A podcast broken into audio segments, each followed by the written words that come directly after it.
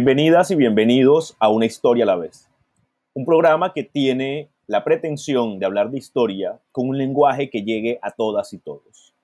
En este espacio articularemos la historia con temáticas como la cultura, las artes, el cine, género, problemas actuales y del pasado, entendiendo que la historia es un conocimiento transversal que permite comprender la sociedad en todos los tiempos. Este es un espacio del Lab Historia del programa de Historia de la Facultad de Ciencias Humanas de la Universidad de Atlántico, bajo la conducción de quien les habla, Francisco Javier Eversley Torres. Hoy dialogaremos sobre la historia pública, esa idea y forma de llevar la historia a todos los públicos. Y lo haremos con Alejandro Morea. Él es doctor en historia, profesor de la, profesor de la Universidad Nacional de Quilmes, Argentina. Hace parte del programa de radio Volver al Futuro y coordina el podcast Problemas y Debates del siglo XX. Hola Alejandro. Hola Francisco, ¿cómo estás? Muy bien. Muy bien, vamos. Eh, este ha sido una experiencia contigo después de mucho tiempo de no dialogar largo. Después que estuviste aquí en Barranquilla eh, y de intercambiar eh, diferentes discusiones sobre la historia y debates, tendríamos en relación a ella. Me quedó en aquella conversación un tema eh, que sacamos a colación sobre la historia pública. Pero antes de entrar a ella, eh, quisiéramos que habláramos un poco sobre la historia y por qué es importante el conocimiento histórico hoy, en medio de esta situación eh, de, de, pandemia, de crisis, de dificultades que puede estar pasando el mundo. Bueno, la verdad que es una respuesta que puede resultar compleja, porque la pregunta es compleja porque parece sencilla, pero no lo es, porque es difícil a veces encontrar una respuesta que, que agrade a todo el mundo, porque tiene que ver con la función social de la historia. Eh, yo creo que lo que estamos viendo en el marco de la pandemia son como dos grandes tipos de respuestas de, dentro de aquellos los que nos dedicamos a las ciencias sociales y humanas me da la sensación que algunos de nuestros colegas de otras disciplinas, eh, más adeptos o más afines a, proyectarse al futuro, eh, se animan a hacer una serie de diagnósticos eh, para la post-pandemia, ¿no? De, de, pronósticos más que diagnósticos. Teniendo en cuenta la situación actual, se animan a, a, pronosticar algunas cuestiones de cómo va a ser nuestro futuro o esta, entre comillas, nueva normalidad. Entonces hablan algunos sobre esta dictadura de lo digital, del control cibernético, de, las conductas, de los comportamientos. La Big Data. sí, eh, sí, con mucha preponderancia de Big Data. Eh, por otro lado están aquellos que están hablando de, bueno, el fin de este neoliberalismo finalmente, o esta forma de integración eh, que se da desde fines de los 70, integración que es económica, política, social, ¿no?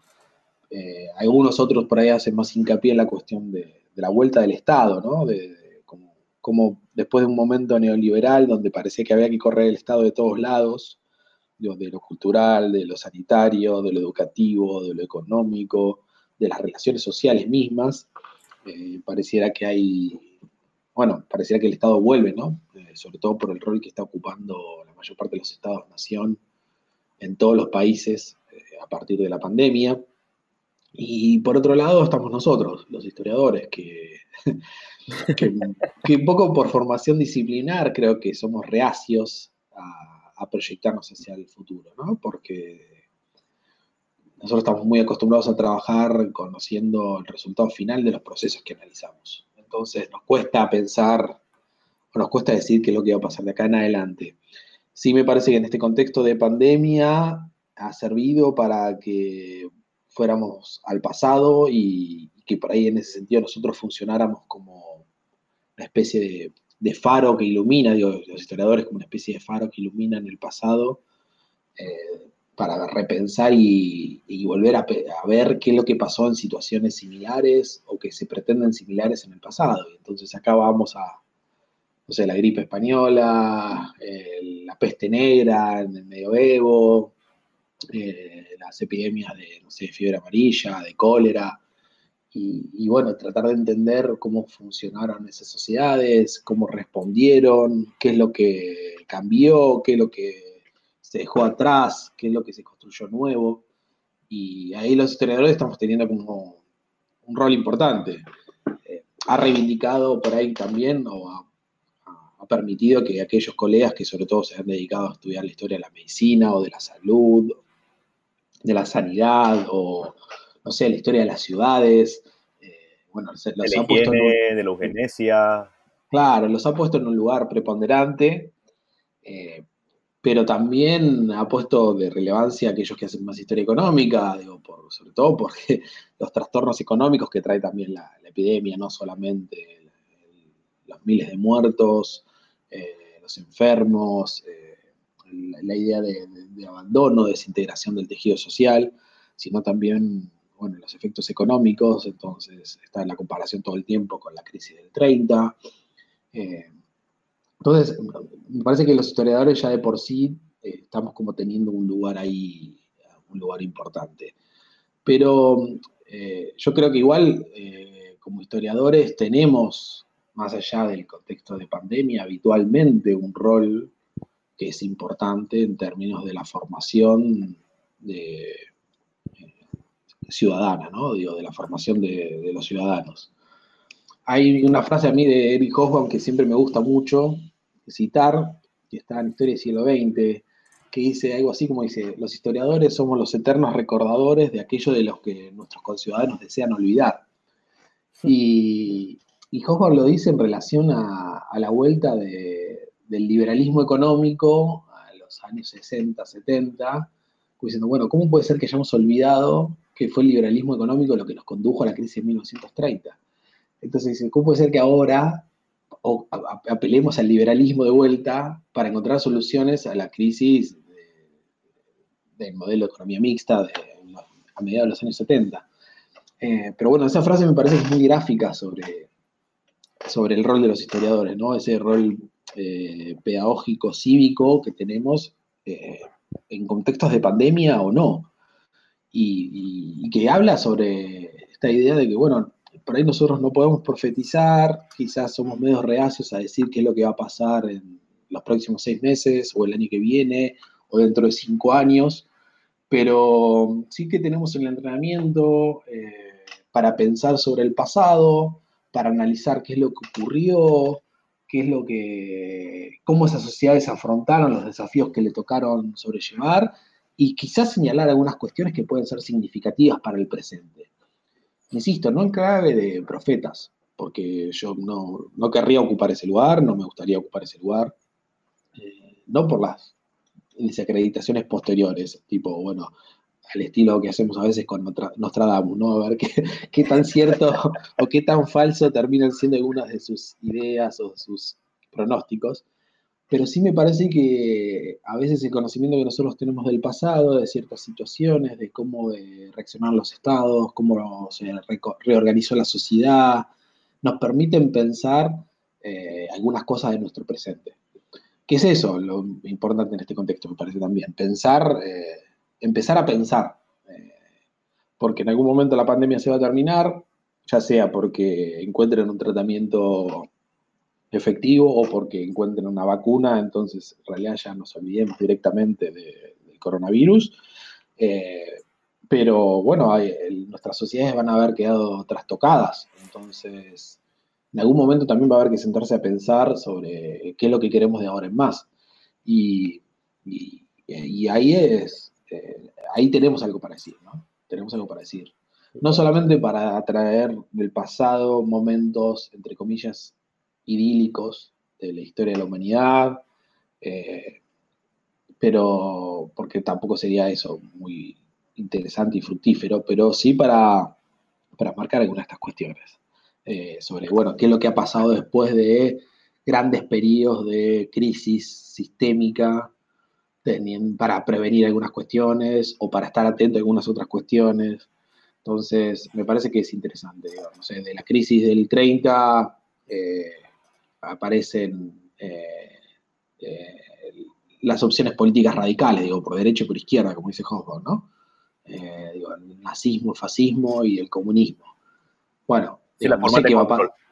Claro, no sé qué va a pasar, pero digo, por ahí tener en cuenta eso, que por ahí después de algunos procesos ocurren grandes transformaciones y aparecen. Y no querés ser futurista.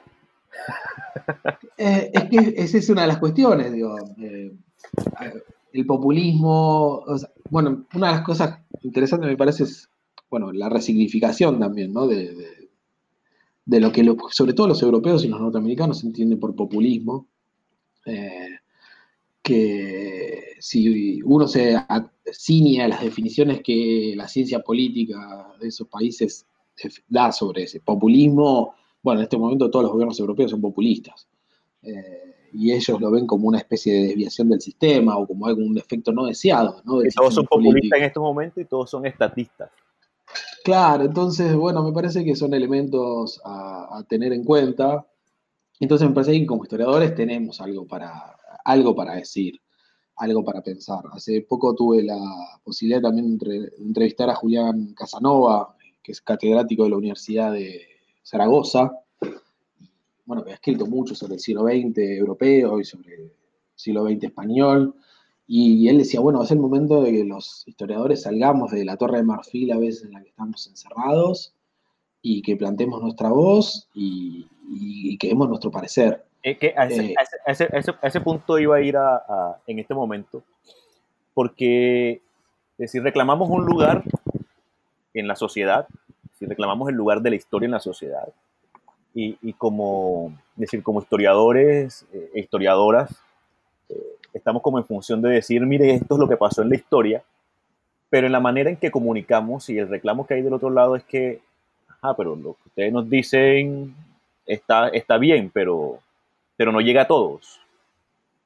Por ese mismo, porque parece que nos hemos vuelto unos monjes eh, puestos en una torre para, para ver la sociedad a distancia y no usar los medios que la sociedad nos dispone para llevar ese conocimiento. Es que eso me parece que ha sido parte de, eh, de lo que muchas veces se entiende como profesionalización de la disciplina, que es un proceso que no es solamente de la historia argentina o de la historia colombiana, eh, o de la historia europea, sino que me parece que es un proceso bastante general en el cual estamos todos inmersos. Pero que ustedes nos llevan ventaja a los colombianos en la forma de comunicar. Puede ser quizás que eh, por ahí las eh, yo creo que en ese sentido la crisis económica de Argentina del, y la crisis política y social digo, en torno al cambio de siglo, ¿no? del siglo XX al siglo XXI, lo que en Argentina se conoce como la crisis del 2001, eh, puso a la historia en un lugar diferente. Y porque esa crisis lo que generó es que la mayor parte de, los argentinos eh, se, hicieran, eh, se formularan una pregunta muy básica, pero que es clave para pensarlo, que es, bueno, ¿por qué llegamos hasta acá? O sea, ¿por qué nos pasa esto? ¿Por qué está pasando esto en la Argentina? Y, y como no podían ir a buscar la respuesta a esa pregunta en el futuro, había que ir a buscarla al pasado. Entonces, eh, ahí la historia se volvió importante. Eh, entonces, los historiadores empezamos a tener un lugar eh, que quizás no veníamos teniendo. O no sé si que no teníamos, por ahí porque la, sociedad argentina siempre tuvo una vocación por el conocimiento histórico bastante importante, como que el debate y las discusiones historiográficas en Argentina son muy fuertes desde el principio de la disciplina, quiero decir, de la, como disciplina científica, ¿no? Y su presencia en los medios de comunicación es mucho más relevante. Y la presencia en la, sociedad es muy relevante. Eh, pero con la vuelta de la democracia en los años 80 y la profesionalización de la disciplina, los historiadores medios que se corrieron de, la agenda pública, de la agenda de discusión, y se enfocaron en tratar de modernizar las formas de que se construía el conocimiento histórico y poner como el campo académico local en sintonía con el campo académico internacional. Y eso generó, llevó a la hiperespecialización, a la fragmentación, pero bueno, eh, como digo, como elementos quizás no deseados y que, restaron potencia a la hora de, la intervención de los historiadores en el debate público. Pero ante la crisis del 2001, bueno, eh, la gente fue a buscar respuestas al pasado, ya fuera que se la dieran historiadores profesionales o, o periodistas con formación en historia, o alguna persona que formulara alguna explicación sobre por qué habíamos llegado a esa situación. Entonces en Argentina, en esos años del 2000, 2001, 2002, 2003, aparecieron con mucha fuerza un montón de discursos sobre el pasado que no necesariamente eran construidos por historiadores académicos, universitarios o investigadores, eh, que, que, dieron su explicación sobre la, realidad, ¿no? Entonces, a partir de ahí, eh, aquellos historiadores que por ahí sí daban clases en las universidades, que eran investigadores de CONICET, eh, que habían sido parte de este proceso de profesionalización de la disciplina, que había permitido renovar mucho el conocimiento histórico en la Argentina, digámoslo, digo, hay una gran renovación de conocimiento histórico en la Argentina en los años 80 y 90, que es producto de esta profesionalización, eh, que bueno, que también se metieron eh, en mayor o menor medida. Entonces, a partir del año 2005, 2006, la verdad es que el discurso histórico circula en la Argentina. Volvió a tener quizás una presencia tan fuerte como tenía en los años 60 o 70 del siglo XX. Y, eso eh, me parece que, es importante. Pero bueno, eh, viene como mediado después de una crisis, una, crisis importante de, sentido, eh, de, idea de, comunidad política. John, la verdad que no creo que ese sea el mejor camino para reivindicar el, lugar de los historiadores en ninguna sociedad. O sea, no me gustaría que ningún país tenga que pasar lo que pasamos nosotros para que los historiadores tengamos un lugar importante en la agenda pública. Pero ahí es donde está y comienza a ser parte ese principio de, formación de la ciudadanía que, que mencionabas al inicio. Siempre ha tenido una, digamos, una pretensión, una, hace parte del ADN de la, de la profesionalización de la historia.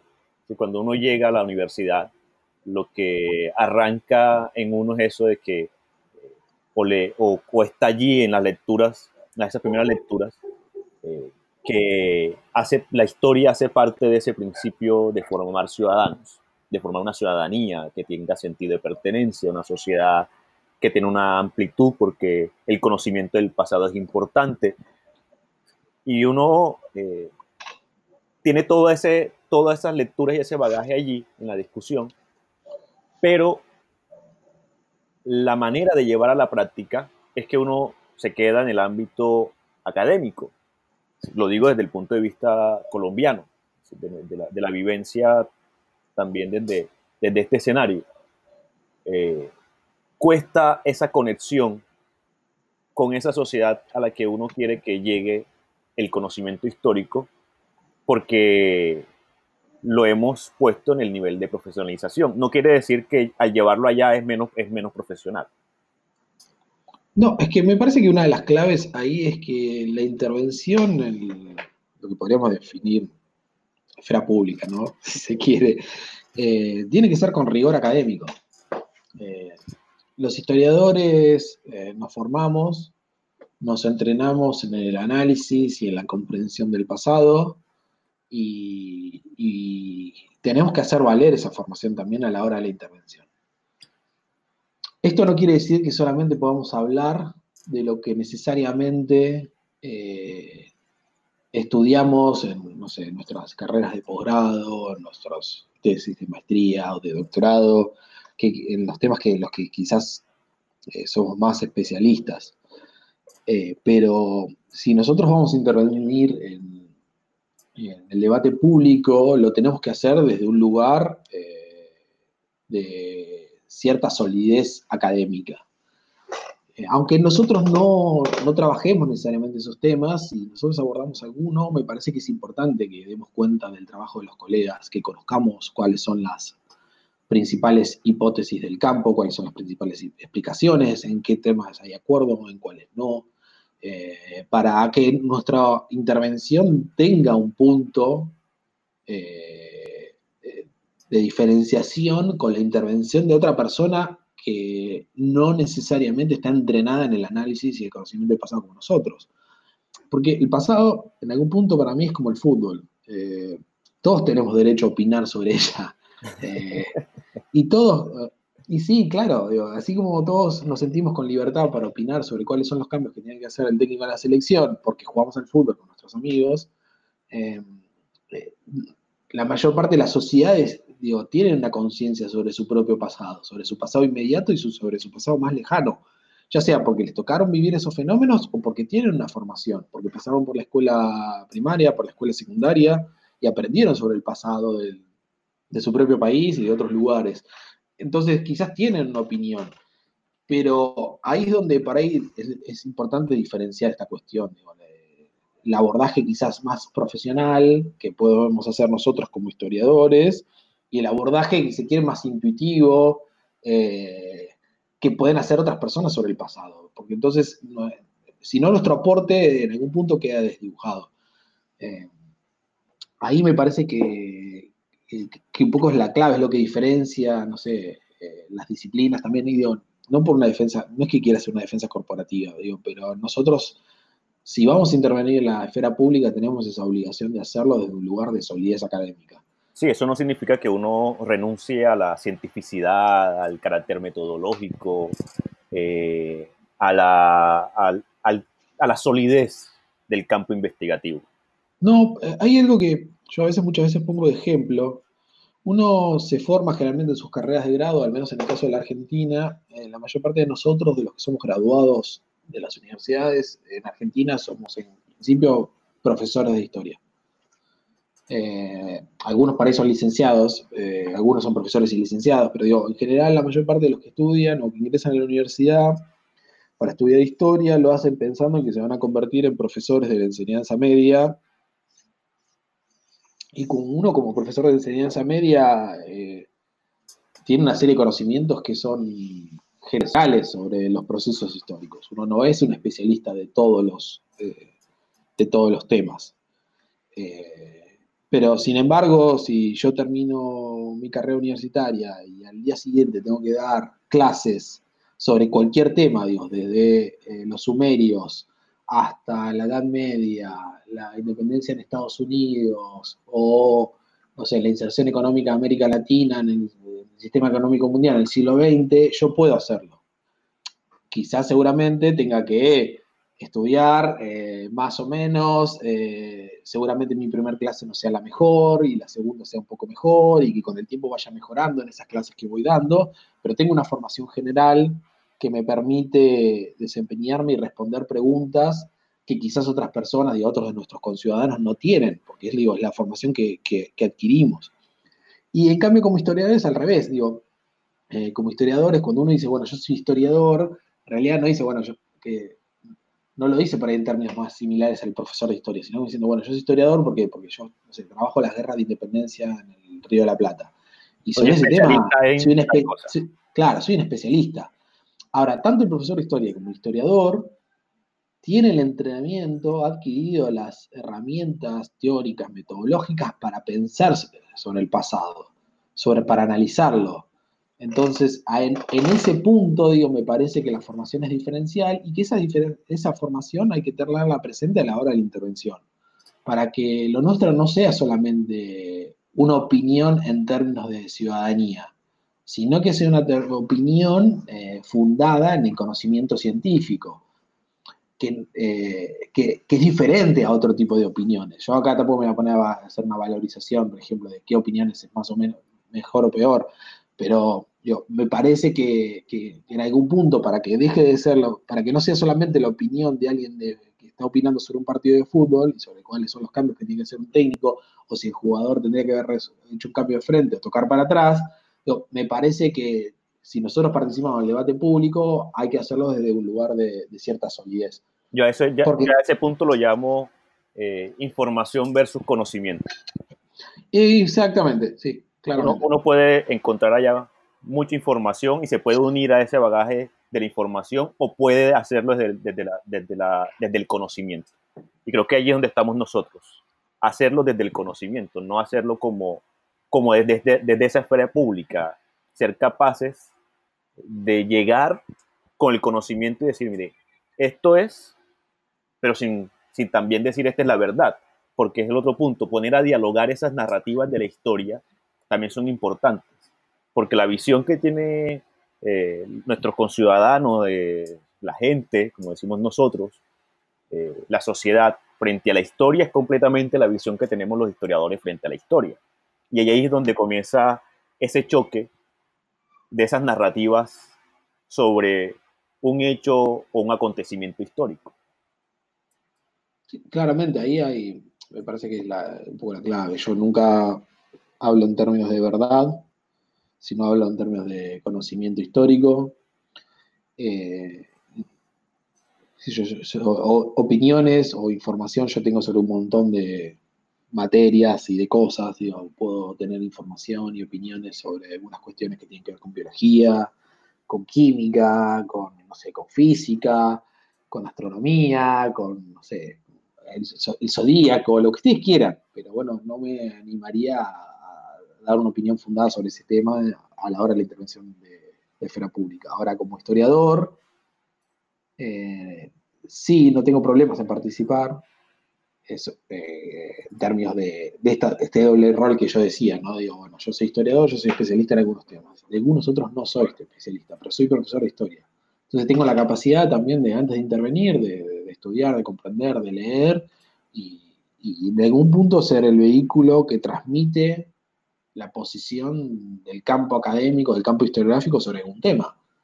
yo no hace falta que sea experto en historia del peronismo en Argentina, para igualmente poder lograr y, manifestar cuál es el conocimiento que tiene el campo historiográfico sobre qué fue el peronismo, qué es el peronismo, en una discusión eh, con otras personas, eh, y, donde ahí no es que voy a decir, bueno, esto es la verdad, pero lo que se sabe sobre el peronismo es esto, lo que se entiende por peronismo es esto, lo que se interpreta es esto. Eh, lo que se ha investigado es esto. Claro, y ahí me voy a estar apoyando en la investigación de todos mis colegas. Ahí, ahí vuelvo a esta cuestión del profesor y del profesor de secundario, ¿no? O el profesor universitario, que muchas veces tiene que, enseñar y impartir conocimientos sobre temas sobre los cuales no necesariamente es especialista.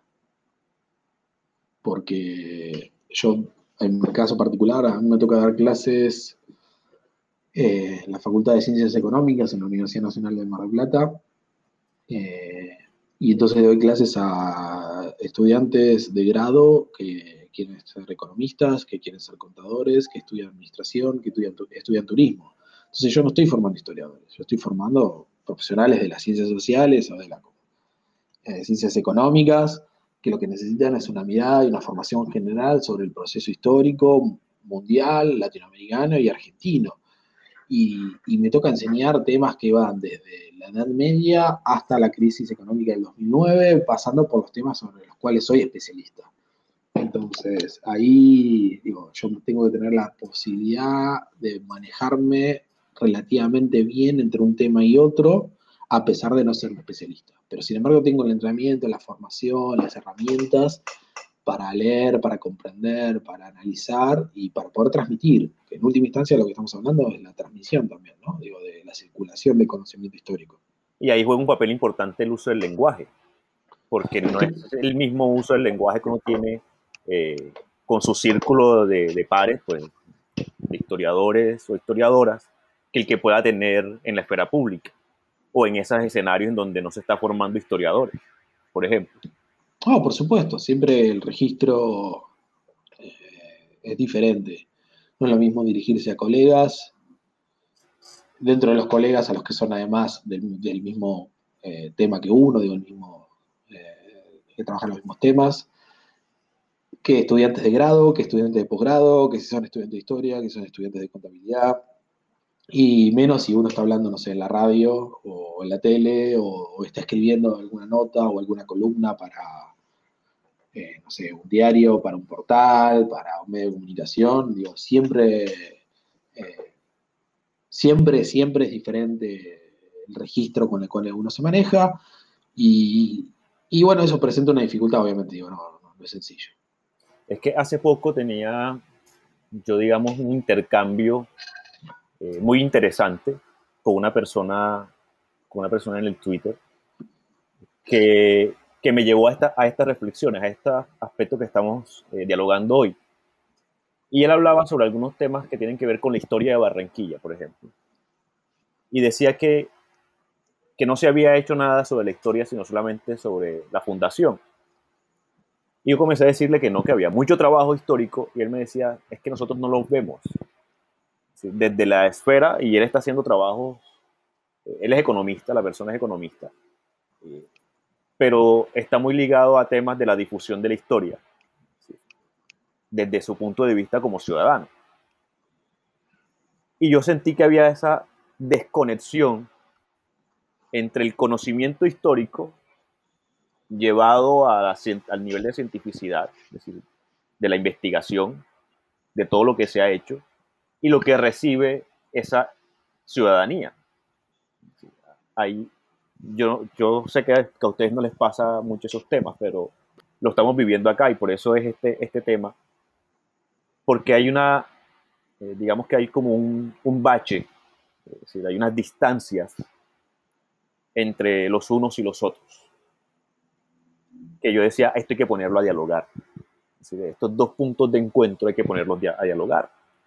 Porque se pareciera que hubiera una, unos silencios históricos cuando en realidad en la historia o, la academia, el espacio de formación como el programa de historia en la universidad se han hecho apuestas interesantes. A ver, hay, hay un desfasaje que en algún punto me parece que es inevitable entre el conocimiento que se produce en el campo académico y la sociedad. Que exista ese desfasaje no quiere decir que uno tenga que hacer como que no existiera. O sea, como en algún punto si decimos, bueno, es como por más que parezca inevitable el desfasaje, no tenemos que entonces no tenemos que resignarnos a que, bueno, que, el desfasaje exista. En un mundo hay que operar sobre eso. O, ampliarlo más, es decir, o ponernos a mayor distancia, sino. Claro, yo creo que en algún punto ahí lo mejor, o sea, la apuesta más optimista es achicar la brecha entre desfasaje, pero siempre hay en algún punto un desfasaje, porque incluso los historiadores muchas veces trabajan temas eh, que a veces están como muy en los límites del campo, quiero decir, como que son muy, muy avanzadas, por ahí no hay necesario interés todavía, o no pareciera ser un tema que se discuta públicamente. Y hay otro montón de temas que a veces que son como muy chicos, que son importantes para la evolución del campo académico, pero que no necesariamente después tienen como una salida muy clara en términos sociales, digo, una circulación social muy clara, porque es muy difícil a veces también de hablar de todos los temas. Eh, porque generalmente cuando estamos hablando de, la esfera pública, de la, enseñanza media, de los medios de comunicación o demás, generalmente estamos rondando siempre sobre grandes temas, digo, sobre, sobre procesos un poco más generales, porque y el, al, ser, diferente también nos permite a veces detenernos a explicar cosas que son como muy de lo micro. Entonces hay como, hay como una brecha. Ahora, una cosa es hacer eh, como que la brecha no existiera y otra cosa es trabajar sobre ella. Yo creo ahí en ese sentido que, la brecha existe. Y no es solamente entre, las, eh, entre el campo académico y la sociedad, es entre, a veces también entre las ciencias sociales, entre las eh, diferentes disciplinas. Eh, ayer también veía una colega que se preguntaba por qué había tanto escrito sobre peronismo y tan poco sobre la Unión Cívica Radical, que es el otro partido político quizás más importante de la República Argentina. Y, en realidad lo hacía desde un lugar eh, de la politología, que ella es politóloga. Eh, la reflexión que parecía como que era válida para todas las disciplinas sociales, cuando uno lo mira desde el punto de vista historiográfico, no era tal. O sea, la afirmación era falaz. ¿Por qué? Porque cuando uno ve trabajos historiográficos hay un montón sobre radicalismo. Quizás no tanto sobre como los que hay sobre peronismo, pero hay un montón. Entonces, hay como, las brechas están en todos lados, digo, la brecha es entre las disciplinas, entre politólogos e historiadores, y la brecha es entre las ciencias sociales y la sociedad. Ahora, hay que operar sobre esa brecha. Yo creo que eh, estamos en un momento donde a nivel internacional, digo, no es una cosa solamente de la Argentina o, o puede ser también de Colombia, de que hay más receptividad para operar sobre esa brecha, de que es más factible intervenir. Y, no sé si hacerla desaparecer, pero sí achicarla, eh, porque creo que hay una demanda genuina de conocimiento histórico, hay una demanda genuina por conocimiento sociológico, politológico o económico, aunque no necesariamente se manifieste de esa manera. ¿eh? No es que hay marchas en las ciudades argentinas pidiendo saber más sobre economía. O sobre historia. claro, sobre historia. Pero me parece que sí hay una demanda social y, que podemos intervenir en este tipo de situaciones como la que planteas vos sobre, bueno, ¿qué sabemos sobre la historia de Barranquilla? Y la verdad es que sabemos un montón. pero bueno, pero bueno, quizás lo que tenemos que encontrar es la forma de comunicarla. El tema es que hay muchas veces eh, lo que fallan son los, los medios para comunicarla, los vehículos de comunicación. Porque muchas veces en realidad lo que, es, lo que resulta más cómodo y más sencillo es reafirmar aquellos conocimientos previos.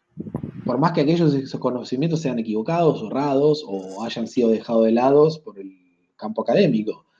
Pero desde un punto de vista por ahí comercial o comunicacional, es más sencillo trabajar sobre eso y darle amplitud a ese discurso que ya se conoce, que tratar de desmontar y de deconstruir eso. Entonces, ahí me parece que tiene que ver con, bueno, volvemos a un tema por el que hablamos en la primera pregunta, esta cuestión del Estado, ¿no? Yo creo que a veces para que ciertos discursos que se producen en el campo académico tengan una mayor amplitud, mayor grado de penetración y de difusión, eh, no puedes dejarlo todo al mercado, ¿no? Digo, como que, bueno, el Estado tiene que hacer lo suyo ahí mediante sus instituciones educativas, culturales, eh, para darle amplitud a un determinado discurso, no para conformar un discurso oficial, ¿sí? O oficialista, eh, o partidario, sino para, sino para darle lugar al conocimiento, a la construcción del conocimiento que se produce en, cada uno de los países y que por ahí es interesante, necesario, eh, estimulante comunicar. Y que para eso a veces necesitas la ayuda, digo, porque no es lo mismo eh, escribir eh, para un diario local en una ciudad chiquita o que esa nota se haya publicado en un medio nacional. La cantidad de grado de penetración es diferente. Yo sé que es una, parece una pavada lo que estoy diciendo, pero, pero no es así. No, no, no, para, nada, como dicen ustedes, es una pavada, es decir, no, es, es lo más interesante que hay porque es de, las, ah, de los puntos de quiebre, digamos, que tenemos en cómo, cómo comunicar. la, gran pregunta es esa, ese gran abordaje. ¿Cómo comunicamos nuestro conocimiento histórico? Yo ahí voy por, a... eso, por eso no es una pregunta menor y no es, una, no es, no es, una, no es un análisis tuyo eh, menor para mí es importante, es decir, y, está siendo importante hoy en medio de esta situación. ¿Cómo comunicamos? Es decir, ¿cómo le hacemos entender a las personas qué es la historia? Es decir, como no ha sido un oficio, digamos, una profesión que tiene las mismas ventajas que tiene ser, por ejemplo, médico, por ejemplo, o psicólogo, que se entiende tan fácilmente su función en el mundo. ¿Cómo comunicamos esa, no la importancia, porque la gente entiende que es importante la historia, sino ese carácter científico de la historia. yo creo que, eh, a ver, voy a poner el ejemplo de, de la Argentina. Eh, vuelvo a la crisis del 2001. La crisis del 2001 hizo que, bueno, el discurso histórico se hiciera muy presente en la Argentina y los primeros que ocuparon ese espacio fueron algunos periodistas, algunos historiadores eh, que no venían necesariamente del mundo académico y, a su vez algunas, eh, o sea, como en algún punto el mercado editorial y el mercado de la comunicación, de los canales, vieron que había un nicho ahí para explotar. Más allá de que les interesara o no, si tuvieron interés genuino o no por la historia, quiero decir, pero vieron que era una oportunidad económica también.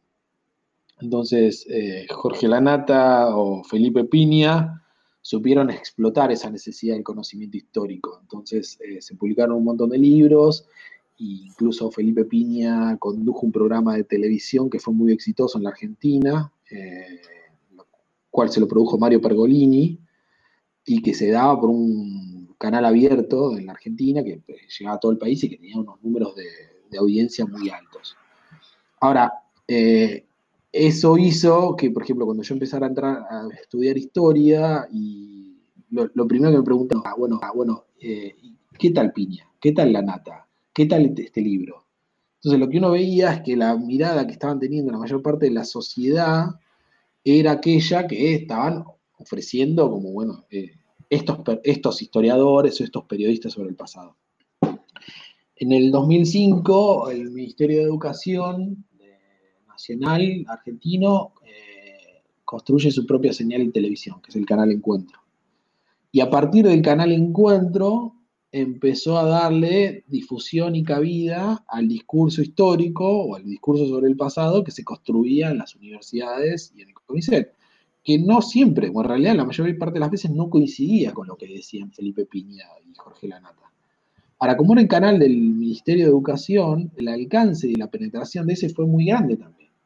Entonces, lo que logra en algún punto el Estado no es construir un discurso oficial, sino darle lugar a la construcción del conocimiento que se están haciendo en las instituciones estatales donde, no se, donde el conflicto está presente, donde las interpretaciones están presentes, donde las disputas están presentes, pero que sin embargo, bueno, em, em, empiezan a tener un grado de penetración muy alto. ¿Por qué? Porque llegan a las escuelas primarias, porque llegan a las escuelas secundarias, porque de repente investigadores de las universidades de Buenos Aires, de Mar del Plata, de Rosario, de Córdoba, o del, del CONICET, que es el principal, quizás uno de los principales organismos de investigación en nuestro país, empezaron a tener lugar para, contar su versión o para contar qué es lo que producía el campo académico. Entonces me parece que ahí eh, es, importante, porque digo, bueno, vos elegís cómo contar ahí.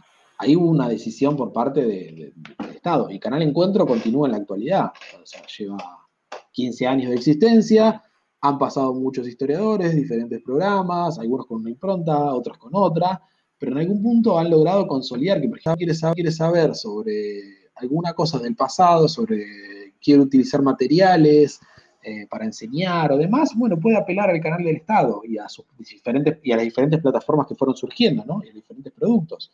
Entonces, ahí, ahí me parece una decisión de, bueno, contemos sobre el pasado de esta manera y utilicemos estas herramientas. Utilicemos un canal de cable, utilicemos una página web, utilicemos una serie de documentales, utilicemos ficción, utilicemos dibujos animados, pero contemos, contemos y contemos de acá. Y son cosas que a veces eh, son difíciles de reponer eh, de, otra manera, quiero decir, porque yo no tengo la capacidad. Yo puedo armar mi programa de radio, puedo armar mi página web en mi casa, con mi grupo de investigación en la universidad, pero no tengo la polenta, no tengo, como decimos en Argentina, no tengo los fierros que tiene el Estado sea, no tengo todo ese apoyo. Entonces, por ejemplo, en Argentina ha pasado eso. Entonces, que ha logrado posicionarnos a los historiadores académicos también en un lugar de preponderancia a partir de que el Estado decidió reivindicar también la labor de, sus docentes e investigadores. Ahí me llama la atención de, eso que estás planteando, por ejemplo, el hacer cómics. Bueno, tú tienes un programa de radio, eh, colaboras también con un podcast eh, histórico. ¿Cómo se logra? bueno, el planteo, no es que es, no es cómo se logra, es que para poder hacer todo ello, todo eso, hay que también tener una apertura interdisciplinar o metadisciplinar, sin un diálogo posible con otros colegas o amigos o alianzas desde otras disciplinas. Porque hacerlo solo desde la historia no es posible, es decir, nosotros no tenemos los elementos para poder llegar hasta allá. Es decir, para hacer eh, un programa de televisión se necesita de alguien que sepa hacer un programa de televisión. Tú dices que el Estado les, les dispuso a ustedes todo ese andamiaje para que ustedes estuvieran, pero en el caso de hacer un cómic hay que buscar un diseñador gráfico, un programador, etcétera. por supuesto que, por supuesto que para todas estas cosas no alcanza. no alcanza con los historiadores. No alcanza con nosotros. Nosotros tenemos el entrenamiento y la capacidad de análisis eh, sobre el pasado y podemos eh, eh, formular respuestas a algunas preguntas, pero a la hora de comunicar en esta cotidianidad, la cual nos toca vivir a nosotros, donde YouTube, Spotify, no sé, Facebook, Twitter, Instagram inundan nuestras vidas, no podemos hacerlo, seguir haciéndolo como se hacía a principios del siglo XX. No podemos salir a escribir solamente libros. ¿sí? Eh, tenemos que, adaptarnos también a las nuevas formas de aprendizaje, a los nuevos procesos de aprendizaje. Entonces, eh, el diálogo interdisciplinar eh, que, se que propone ANALS, o sea, detengámonos un segundo un poco en esa. Digo, gran parte de lo que sería la renovación historiográfica del siglo XX es lo que propone NALS, que es este diálogo eh, interdisciplinario con antropología, con geografía, con sociología y demás. Es necesario hacerlo ahora. O sea, hay que continuar haciéndolo. O sea, como que hay que realmente poner en puesta eso que proponían eh, y Febre. Pero además a eso hay que sumarle un diálogo mucho más fluido con aquellos que se dedican a la comunicación. La verdad es que uno puede ser muy voluntarioso, yo creo que lo soy, porque muchas de las cosas eh, que a veces que termino impulsando, cosas que termino aprendiendo, no digo porque aprendí a hacer algunas cosas, pero cuando uno logra una entropía con personas de la comunicación, eh, los productos son mucho mejores. Al principio quizás cuesta, porque ellos tienen una lógica y nosotros tenemos otra, entonces ellos proponen algunas cosas y nosotros decimos, no, pero eso no, sería como, es histórico o, está mal planteado. Y lo mismo, nosotros a veces le llamamos cosas y te dicen, pero la, pero la verdad que eso no tiene ni ritmo, ni tono, ni narrativa. O nos dicen, o, uno termina diciendo, ese no es el término adecuado, ese no es el concepto. Eh, por eso digo, pero una vez que uno logra cierta entropía con esa gente, que sabe de programación, que sabe de edición, que sabe de dibujo, que sabe de guion, que sabe de un montón de cosas que nosotros no sabemos, y que está bien que no sepamos, porque no necesariamente tenemos que tener entrenamiento para eso, digo, los productos pueden ser muy buenos. Entonces ahí podemos utilizar todo. Podemos usar memes para explicar, podemos usar videos de Instagram para explicar, podemos usar eh, Facebook, podemos usar Twitter, podemos usar lo que ustedes se les ocurra. Entonces, ahí tenemos que encontrar y ir adaptándonos. Yo, para mí era lógico ver una película de dos horas, tres horas. Y ahora, no sé, eh, la discusión, al menos en Argentina fue bastante interesante la discusión sobre el irlandés, la última película. Eh, tres horas y algo. Claro, bueno, y, era como, y yo decía, pero dura tres horas, y, no es la primera película que voy a mirar de tres horas y algo. Miré la versión extendida de Apocalipsis Now, eh, que dura como cinco horas. Entonces digo, no, me parece como ilógico ver una película de tres horas. Ahora, entiendo que eso lo que está marcando es que al ser todo más inmediato, más breve, más intenso, bueno, eso también lo tenemos que tener presente a la hora de dar clases, ¿no? Eh, tenemos que tenerlo presente y a la hora de tratar de comunicar eh, conocimiento histórico. Sí, hoy estamos, estamos medidos por, a, 250 caracteres, para explicar algo. Que decirlo muy puntual, preciso, eh, sin tener tanta, tanto derecho a, hacer nuestras explicaciones exhaustivas de los marcos conceptuales, etc. Yo voy a poner un ejemplo, pero eh, a la hora de, pensar y de diseñar el proyecto de podcast sobre siglo XIX argentino, que me toca coordinar en, Mar de Plata, eh, había diferentes alternativas. Y lo que yo les dije, nadie escucha en Internet algo que dure más de cinco minutos. Cinco minutos son 800 palabras. O sea, los textos que escriban para que después se conviertan en un podcast de 4 o 5 minutos tienen que tener 800, 900 palabras.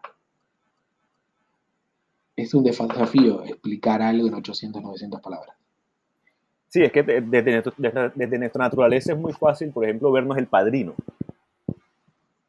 Claro. Y lo, y lo, vemos como una pieza y podemos durar todo un día observándolo, pero si el común denominador es ver películas es decir, hoy plataformas como Netflix, Amazon entregan películas cortas o miniseries en el cual la duración de cada capítulo es de media hora y la gente los consume en un día. Y no solamente eso, eh, el consumo de música. Yo eh, no recuerdo la última vez que escuché un disco entero de una banda, de principio a fin. Escucho un tema. No, sí. Dos, temas. Ya uno no tiene la costumbre de comprar el CD, de ponerlo y escucharlo completo. No, ya no. Uno escoge que quiere escuchar. Y, y las personas que son nuestros interlocutores, ya sea porque son estudiantes de escuela secundaria o porque son personas de, nuestra misma edad, también tienen ese tipo de consumos. Entonces, lo que yo les tengo que en algún punto, yo tengo que tener presente eso. No digo que entonces todo tiene que durar 10 segundos y que todo tiene que ser, no sé, todo tiene que estar atravesado, por ejemplo, por el humor. Por eso, Alejandro, yo ruego que quienes, nos haya escuchado, que nos, hay, que nos vaya a escuchar, pueda durar casi una hora escuchando. Sí, todo, lo que estamos diciendo va a contramano a lo que estamos haciendo. Lo que estamos haciendo. Pero, pero sí, yo insisto en esto, esta cuestión de que en la forma en que uno elige comunicar tiene que estar muy pensada en función de a quién quiero comunicarle, qué es lo que quiero comunicar.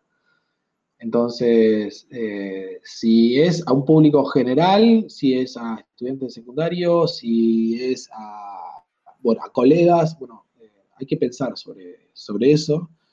Y, si uno puede rodearse a la hora de hacer eso con,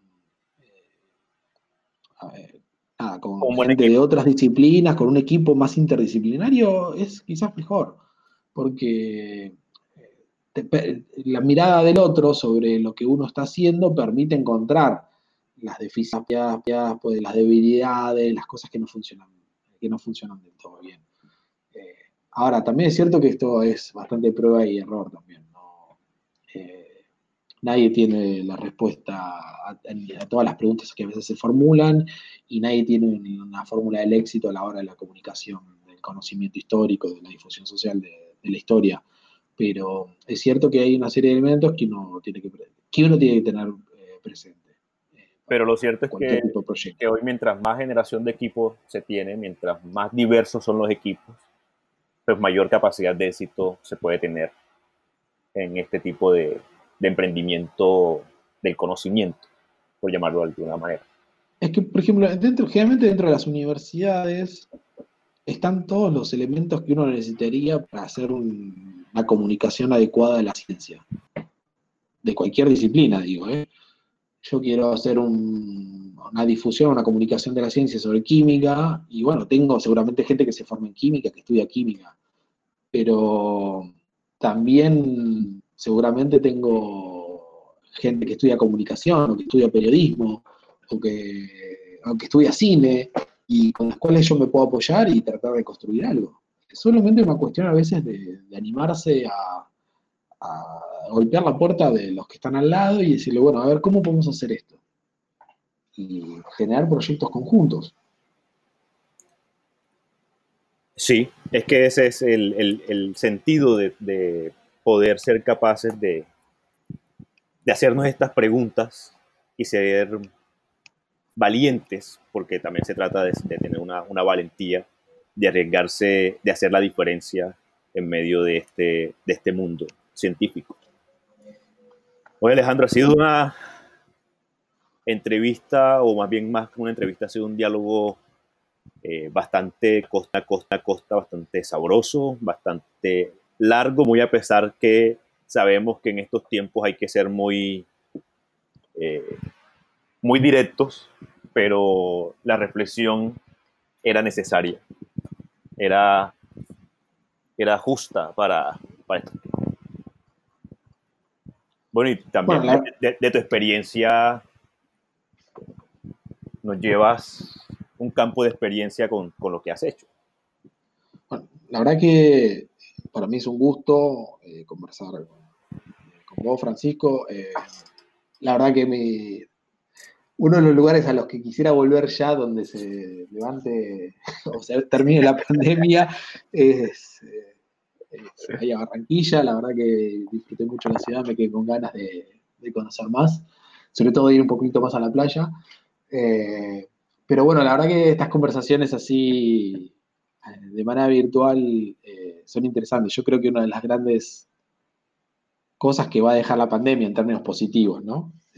Me parece es, este, es esta cuestión de amigarse con un poco con la tecnología, aquellos que, que quizás no somos tan afines a utilizarla.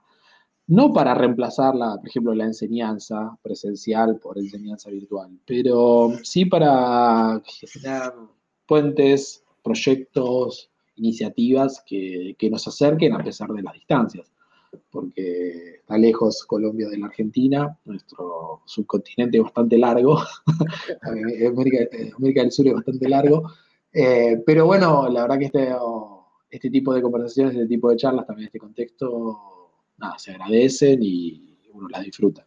Tranquilo que te estaremos, no porque haya estas eh, mediaciones virtuales, Alejo, no te estaremos invitando nuevamente a Barranquilla. Y, gusto. y podremos tener más tiempo para, para ir a playa, no solamente a Puerto Colombia, sino también o a Santa Marta o a Cartagena. No, la verdad que, bueno, nada, eh, espero que realmente todos, eh, todos dando, dando, dando, que todos encontremos eh, una nueva normalidad, que en algún punto recuperemos algunas cuestiones de, de lo que era nuestra vida cotidiana hace un par de meses y acomodarnos. Y bueno, nada, la verdad que un gusto, ha sido una experiencia muy interesante el año pasado eh, estar allá y, y, todo lo que haga, todo lo que se ha movido a partir de, eso, ¿no? Digo, las distintas iniciativas en las que han promovido, en las cuales algunos he tenido la posibilidad de participar, y la gente, sobre todo la gente que uno conoce y, y bueno, que va construyendo vínculos que, que perduran en el tiempo. Bueno, Alejo, muchas gracias. Tu disposición, tu tiempo, tu energía y sobre todo tu conocimiento. Bueno, encantado y cuando quieran volvemos a hablar y bueno, un poco saludos para todos para allá, para mí, eh, para, para, bueno, para Luis eh, también, para Eva, eh, para todos, un saludo. Bueno, muchas gracias. Luego. Chao.